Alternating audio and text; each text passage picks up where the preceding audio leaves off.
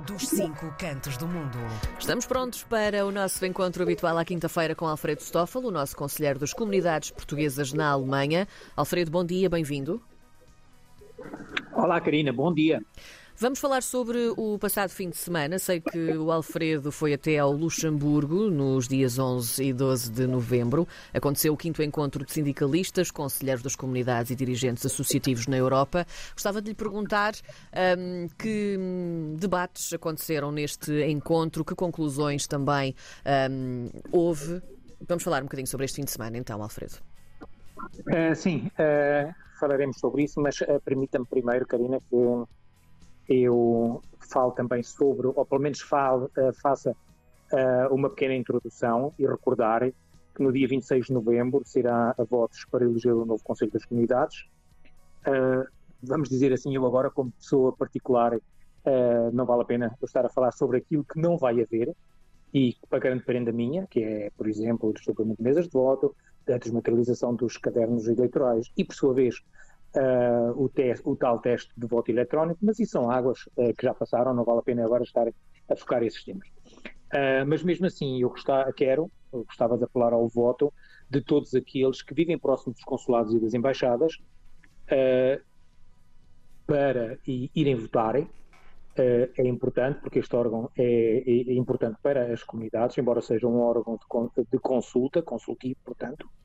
Uh, na Alemanha concorrem quatro listas, três pelo norte, que é Berlim, Hamburgo e Düsseldorf, e uma pelo sul, que em princípio integra também uh, Praga, Bratislava e Varsóvia, portanto é uma, uma lista supranacional. E então, desejar aos cabeças de lista ou aqueles que venham a ser eleitos uh, tudo melhor e uh, pronto. No que respeita, portanto, ao apelo ao voto, já está feita uh, a minha função agora. o segundo tema foi, na, na verdade, sem dúvida, o deslocamento, a minha deslocação em Mich, no, no, Luxemburgo, ao quinto encontro, como foi aqui dito, e que um, me deixou um bocado surpreendido. Por um lado, pela, pela positiva, no respeito à digamos assim, à organização e, e às discussões que lá houveram. Uh, por outro lado, posso dizer que, uh, fazendo uma comparação entre alguns países da Europa que também estavam representados ou pelos conselheiros uh, ou por pessoas, portanto, da comunidade, acho importante salientar uma coisa.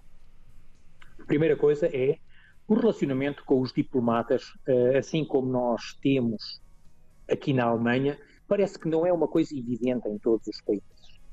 Portanto, eh, vamos dizer que eh, não só o regime de proximidade que temos para com os diplomatas, tanto em Berlim como nos consulados gerais, deixa-nos ficar um, vamos dizer assim, deixa-nos ficar um bocadinho como pequenos privilegiados, porque as portas estão abertas, somos ouvidos e ouvem-nos. Coisa que não é uma situação evidente em todos os países da Europa, nem com todos os diplomatas. Depois, uh, salientar também que a aposta na colocação de uma adida para assuntos de segurança social aqui na Alemanha tem os seus frutos. Lá vamos outra vez ao mesmo. Uh, houve muitas, uh, muitos problemas de, de, cidadãos portugueses que ou estão em período de reforma ou em pré-reforma que foram uh, tratados, uh, e isso é uma coisa que parece também não é, não é assim tão evidente nem com a celeridade com que se esperava para, digamos assim, noutros países.